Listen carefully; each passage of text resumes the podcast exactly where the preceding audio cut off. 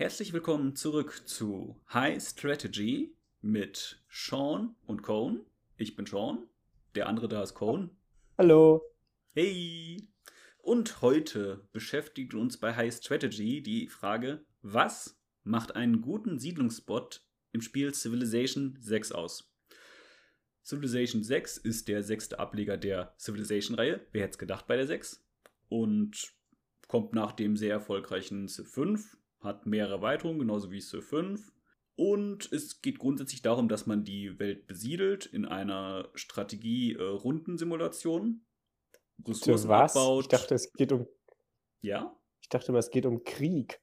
Ja, auch. Aber es gibt verschiedene ah, Typen. Ja. Man kann mit Wissenschaft gewinnen, man kann mit Kultur gewinnen, man kann mit Diplomatie gewinnen, man kann mit Krieg gewinnen. Ja. Auf jeden Fall verschiedene Wege, das Spiel zu gewinnen. Und dann streiten sich halt entweder Spieler gegen Spieler im Multiplayer oder Spieler gegen KI im Singleplayer. ja, soweit, so gut. Und die Frage, die wir uns da stellen, wie ich sie, glaube ich, schon genannt habe, war, was macht einen guten Siedlungsbot in genau diesem Spiel aus? Ja, was meinst du, Korn? Hm, vielleicht nicht in der Wüste? Ja, yeah, das ist schon mal ein guter Ansatz, aber ich will da vielleicht etwas generalistischer angehen, drangehen, weil die Frage, die man sich da stellen muss, ist meiner Meinung nach auch so ein bisschen, ja, was will ich denn von meiner Stadt haben? Weil, ich habe ja erwähnt, es gibt verschiedene Siegtypen. Was sollte mir meine Stadt da liefern? Und meine Antwort würde auch generalistischer bleiben. Ich sage, ist doch eigentlich super egal, was mir meine Stadt liefern sollte, weil es meiner Meinung nach generell wichtig ist, einen Spot so zu wählen, dass er halt die Stadt zu einem großen Wachstum und großen Ertrag führt und großes Wachstum, großer Ertrag äh, führt automatisch dann weiter zu, ja, halt mehr Erfolg in die Richtung, weil viel Produktion, viel Wissenschaft, viel Kultur oder sonst was schadet einem auf jeden Fall nicht, weil man damit halt immer mehr Technologien, Kulturen, Kulturpolitiken und sowas freischaltet. Ja. Ich weiß von Civ 5. Also ich weiß jetzt nicht, inwiefern die ähnlich sind. Ne? Zu 6 habe ich nur Sie sind recht ähnlich noch. Die Basics sind halt dieselben geblieben. Ja. Ähm, dass man partout seine erste Siedlung nicht auf ein Feld bauen sollte, was, wo zwei Wasserfelder angrenzen, sondern maximal eins. Puh, kann ich jetzt nicht genau sagen. Okay. Also, wenn ihr jemals zu 5 spielt, baut eure erste Siedlung niemals an zwei Wasserfelder. Ja, es kann ein guter Tipp sein. Ich kann das jetzt nicht so genau bewerten. Ich bin in Civ 5 leider nicht mehr so viel drin. Ich habe aber auf jeden Fall viele Stunden Civ 5, aber ich glaube inzwischen mehr in Civ 6.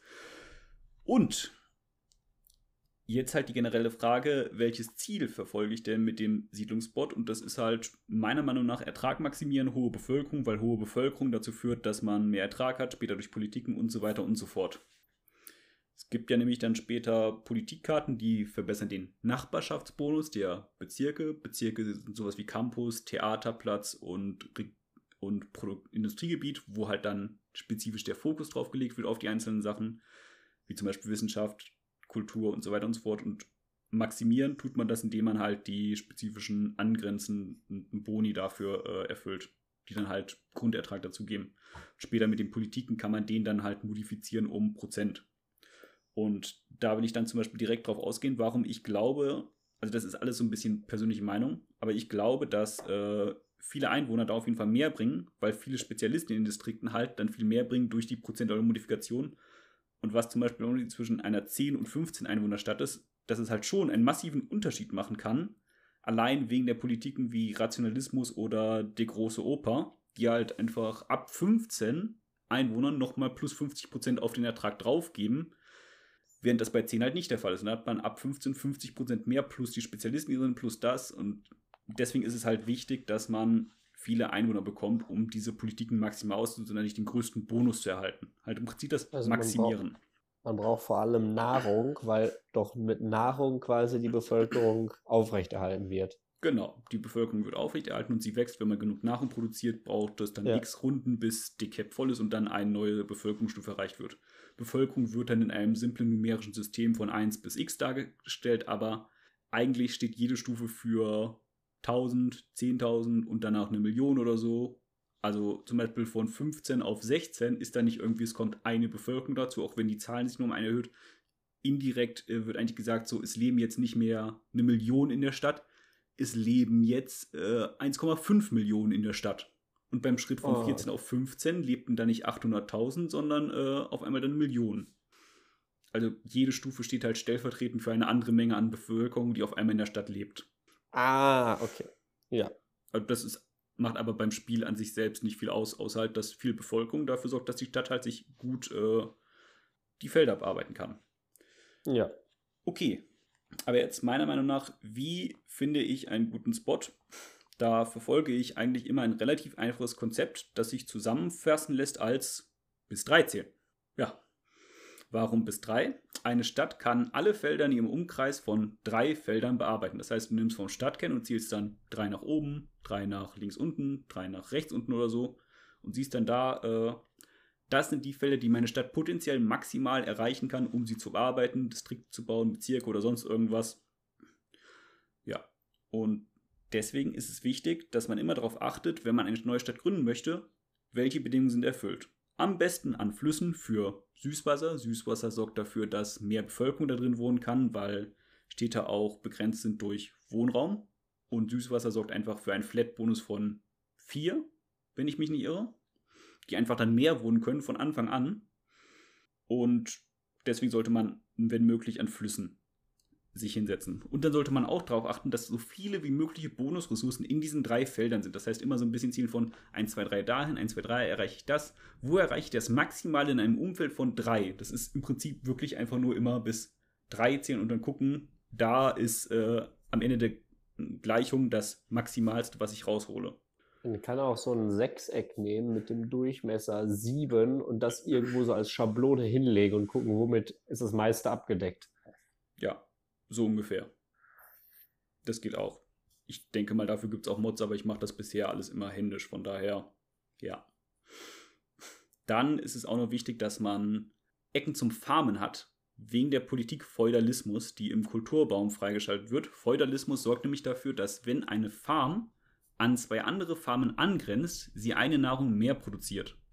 Das heißt, das Szenario ist, du baust drei Farmen nebeneinander und die Farm in der Mitte produziert dann nicht mehr drei Nahrung, sondern vier Nahrung. Du baust diese Farm an vier und dann produziert sie nicht mehr vier Nahrung, produziert fünf. Und vor allem musst du dir das dann vorstellen, du hast dann so ein Feld in der Mitte und das ist von sechs umringt.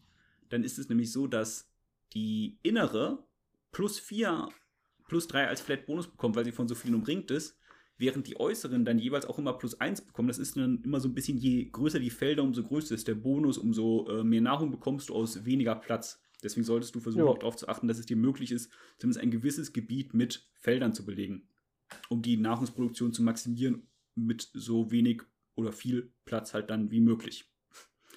Vor allem wichtig, die halt nebeneinander platzieren zu können, damit diese Boni auch greifen. Ja, ja. deshalb nicht in der Wüste. Genau. Auch wenn du in der Wüste natürlich auch Farmen bauen kannst, aber die haben halt keinen Grundertrag. Weil dann ist cool, wenn du dann irgendwie plus 4 bekommst, aber wenn du dann halt standardmäßig plus 2 gehabt hättest auf einem Graslandfeld, ist natürlich dann, ne? suboptimal, um die Nahrung zu maximieren für deine Stadt.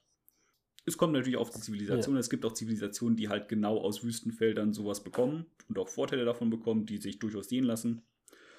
Aber ja, deswegen ist meiner Meinung nach auch Kultur sehr wichtig tatsächlich, weil ich hatte ja schon den Rationalismus oder die große Oper erwähnt, genauso wie den Feudalismus. Das sind alles Politiken, die sind hinterm Kulturbaum äh, versperrt. Wenn man den nicht erforscht oder nicht besonders viel Fokus drauf setzt, hat man erst sehr spät drauf Zugang, kann dann weniger seine Städte wachsen lassen. Weniger Städtewachstum heißt weniger Kultur, heißt weniger Wissenschaft. In anderen Worten, ja, es ist zwar ganz toll, wenn du mit dem Panzer rumfährst, aber wenn ich halt einfach eine Milliardenstadt habe, die dann das Zehnfache deiner Wissenschaft macht und dich dann in fünf Runden aufgeholt habe mit der Wissenschaft, weil du halt nur auf Wissenschaft saßt, und währenddessen habe ich noch Kultur, ich habe viele tolle Politiken aus der Kultur, die meine Einheiten wirklich gut verbessern, verstärken so und so weiter und so fort. Kannst du dir vorstellen, du hast einen Panzer, ich habe eine Armee. Ja. Und die ist dann halt einfach stärker, schlicht und ergreifend. Und deswegen halt gute Spots äh, sind meiner Meinung nach halt danach zu definieren, was ist mein Ziel. Am besten ist es, glaube ich, wenn man da vielleicht einen Berg hat, um den Campus ein bisschen zu verbessern. Ist es auch gut, wenn man da dann vielleicht auch eine Meeresressource hat, die auch für den Campus funktioniert. Ja. Meiner Meinung nach sind vor allem Städte, die sehr gut funktionieren, immer am Meer, weil Meeresressourcen wirklich sehr einfach zu ernten sind. einen hohen Ertrag geben und Hefen auch wirklich sehr gut sind, um halt Gold zu machen und dementsprechend auch äh, Einheiten auszubilden. Und halt viel Nahrung bringen, weil zum Beispiel, wenn man den Leuchtturm baut in einem Hafen, bekommen einfach alle Küstengeländefelder plus Nahrung. Dann sind sie einfach genauso gut wie Grasland und haben dann noch eine Produktion oder dazu. Und sowas in der Art, je nachdem, wenn man das Pantheon dafür auswählt, das Pantheon zum Beispiel kann auch plus eine Produktion für Fischerboote wählen, dann bekommt man einfach sehr viel Produktion aus einem einzelnen Feld, wenn man möglichst viele Meeresressourcen, also Fisch, Krabben und sonst was. Hm, ja. Auch gut sind dementsprechend, oder zumindest ähnlich gut, äh, Vulkane und Flutebenen, die halt auch ihre starken Boni mitbringen. Um Vulkane herum, wenn sie ausbrechen, erhöhen sich nämlich die Erträge rund um die Felder des Vulkans, die betroffen werden, je nach Katastrophenstufe, das ist vielleicht ein Thema für einen anderen äh, Podcast, um eins einfach. Dann bekommen sie zum Beispiel plus eine Nahrung immer dazu oder plus eine Produktion und dann, wenn so ein Vulkan dreimal ausgebrochen ist, dann hat so ein Basisfeld einfach mal vier Nahrung und eine Produktion und dann baust du da noch eine Farm drauf. Dann hast du da äh, sechs Nahrung, äh, fünf Nahrung, eine Produktion, dann baust du zwei Farmen daneben, die auch auf diese schönen starken Felder gebaut werden. Und dann hast du da auf einmal sieben Nahrung in einem Feld plus eine Produktion und echt viel dafür, dass du irgendwie nur drei Felder besetzt hast. Das ist ordentlich. Ja, und deswegen definiere ich für mich halt einfach den guten Spot, was für einen Sieg möchte ich erreichen, ist mir eigentlich schon fast egal, weil eine Stadt mit hohem Output von allem ja. Möglichen sorgt halt dafür, dass ich in allem anderen auf jeden Fall grundsätzlich immer gute Chancen habe. Genau, also man sollte auf jeden Fall erstmal auf Wirtschaft gehen und nicht schon vorher überlegen, welchen Sieg will ich eigentlich erreichen. Ob man jetzt Krieg führt oder Wissenschaft, man braucht die Wirtschaft genauso gut. Genau, und vor allem auch bei Kultur, das ist dann halt wirklich nicht zu unterschätzen, wenn man dann zum Beispiel die Politik freigeschaltet hat, dass man Einheiten zum Beispiel 50% günstiger oder 50% schneller produzieren kann. Dann ist es ja toll, dass du eine Einheit hast, die eine Stufe stärker ist als ich, aber wenn ich dafür dann zwei Einheiten produziere in der Zeit, wo du eine Einheit produzierst, habe ich dann irgendwann den Massenvorteil. Mhm. Ja, genau. Und bei Flutebenen, das hatte ich jetzt nicht erwähnt, äh, die bringen halt einfach Nahrung dazu, wenn sie fluten. Und sie beschädigen die Gebäude, die dann sind, oder machen sie auch teilweise weg. Wenn sie beschädigen, kann man sie einfach reparieren und einen Bautrupp neu bauen. Ja, das sind meiner Meinung nach eigentlich so die Basics, die es zum Thema gute Siedlungsspots gibt. Meiner Meinung nach ist also TLDR zusammengefasst hohe Bevölkerung, viel Nahrung und es ist gar nicht mal so wichtig, dass man krasse Nachbarschaftsboni hat für Campus oder sonst was. Es ist nur ein netter Bonus. Dann noch kleine Extras und zwar sollte man darauf achten, dass die Städte in einem Sechser-Radius zueinander stehen, die Stadtzentren zumindest, oder einigermaßen nah beieinander, um vom Bonus des Kolosseum zu profitieren weil das Kolosseum sich eine Aura von sechs Felder drumherum um sich ausbreitet. Das Kolosseumsfeld mit einbegriffen. Das heißt, wenn das Stadtzentrum in dem Bereich ist, wo man das Kolosseum dann gebaut hat und dann drei Städte hat, dann kann man drei Städte vom Kolosseum beeinflussen lassen und damit halt die Annehmlichkeiten erhöhen. Ja. Und man kann Aber auch einen schicken äh, Bonibau mit dem Regierungsbezirk, wenn man die in der Nähe hat, dann baut man einen Regierungsbezirk ganz am Rand in diesem Städtedreieck und baut dann einfach Campus, Theaterplatz, Campus, Theaterplatz rundherum von den verschiedenen Städten und die bekommen dann halt alle plus einen Bonus, weil sie neben dem Regierungsbezirk sind und bekommen einen Bonus, weil sie halt neben anderen Bezirken sind. Aber das Kolosseum ist doch ein Wunder, oder? Ja, das Kolosseum ist ein Wunder, das kann nur einer das haben, aber es wird genau. am Anfang, weil halt sehr viele Spieler diese Kulturfetisch haben, nenne ich ihn jetzt mal, vernachlässigt. Und es ist wirklich eine gar nicht mal allzu schlechte Chance, dass man das Kolosseum tatsächlich noch bekommt, weil es halt einfach von vielen nicht gebaut wird, weil viele sich einfach denken, ja, Kolosseum, Kultur ist mir doch egal, ich bin hier Wissenschaftler, ich habe bald meine Panzer. Hm. Ja, deswegen sollte man auf jeden Fall generell das ein Plädoyer für unterschätze die Kultur nicht. Ja, ich hoffe, das hilft. Wie gesagt, es ist alles Meinung und äh, ja, das war es dann jetzt so von meiner Seite mit der zweiten Episode von High Story, äh, nicht High Story, High Strategy. High Story war ja der andere Podcast, da war ich noch ein bisschen im falschen Mindset und ja, freue mich ja, auf jeden Fall aufs nächste Mal. Ja, was äh, hören wir das nächste Mal, Korn? Erzähl doch mal. Das nächste Mal äh, zeige ich euch, wie ihr, also ich, ich werde euch jetzt systematisch zeigen, wie ihr Spiele abusen könnt. So Strategiespiele abusen. Das gefällt mir.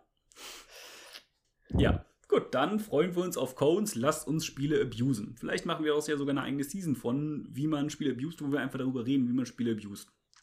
Genau. Also abusen jetzt halt als äh, Wort für, ja gut, ich weiß halt einfach mehr als du, deswegen spiele ich halt einfach besser. Und nicht direkt Bug-Using.